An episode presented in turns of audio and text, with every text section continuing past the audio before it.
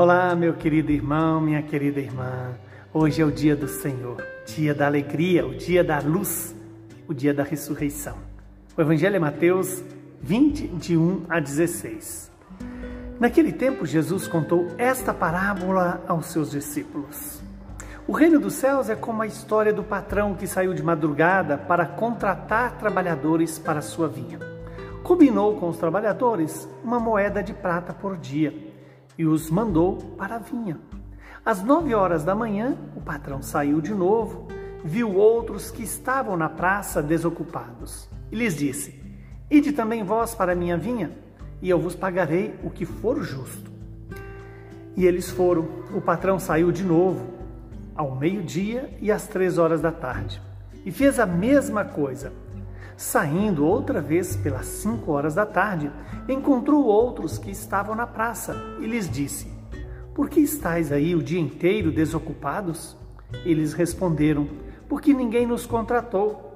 O patrão então lhes disse: E de vós também para a minha vinha.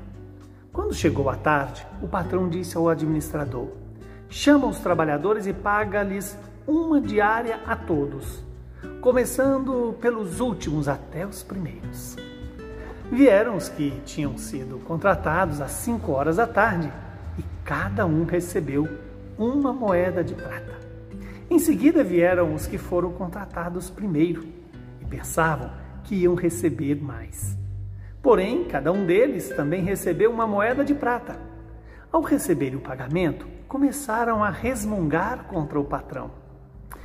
Estes últimos trabalharam uma hora só e tu os igualastes a nós, que suportamos o cansaço e o calor o dia inteiro? Então o patrão disse a um deles: Amigo, eu não fui injusto contigo. Não combinamos uma moeda de prata?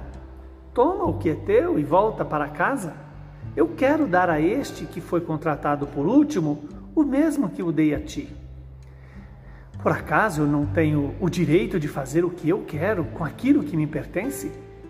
Ou estás com inveja porque eu estou sendo bom? Assim, os últimos serão os primeiros, e os primeiros serão os últimos. Palavra da nossa salvação. Glória a vós, Senhor.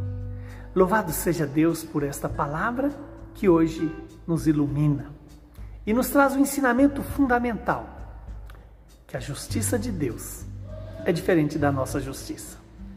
A nossa justiça, ela é, mede pela proporção do tempo, pela proporção do trabalho, daquilo que é humano. Deus não. A justiça de Deus é, é fundamentada na misericórdia dele. Ele é justo não pelo quantitativo do trabalhado, mas pela dignidade da pessoa humana. Todos precisavam daquele salário para viver, para cuidar da sua família. E essa generosidade de Deus é que deve nos convencer de que precisamos estar abertos e prontos para quando o Senhor nos chamar. Vamos para a vinha. Não interessa o salário que vamos receber. Se vem de Deus, é sempre justo. É sempre compatível com a nossa dignidade de filhos de Deus. Sejamos sábios e disponíveis para ouvir o chamado do Senhor para trabalhar na vinha. Não importa se você foi chamado às seis da manhã, às nove, ao meio-dia, ou às três horas da tarde, ou às cinco horas.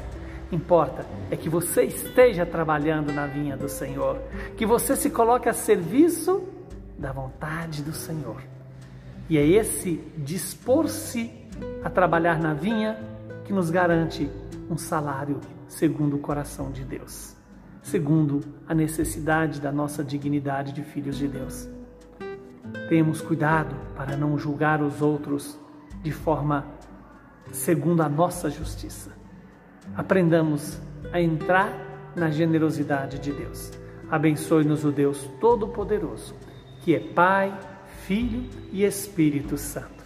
Que o Deus de misericórdia esteja na sua vida, alimentando você para entrar na missão, a missão do reino de Deus.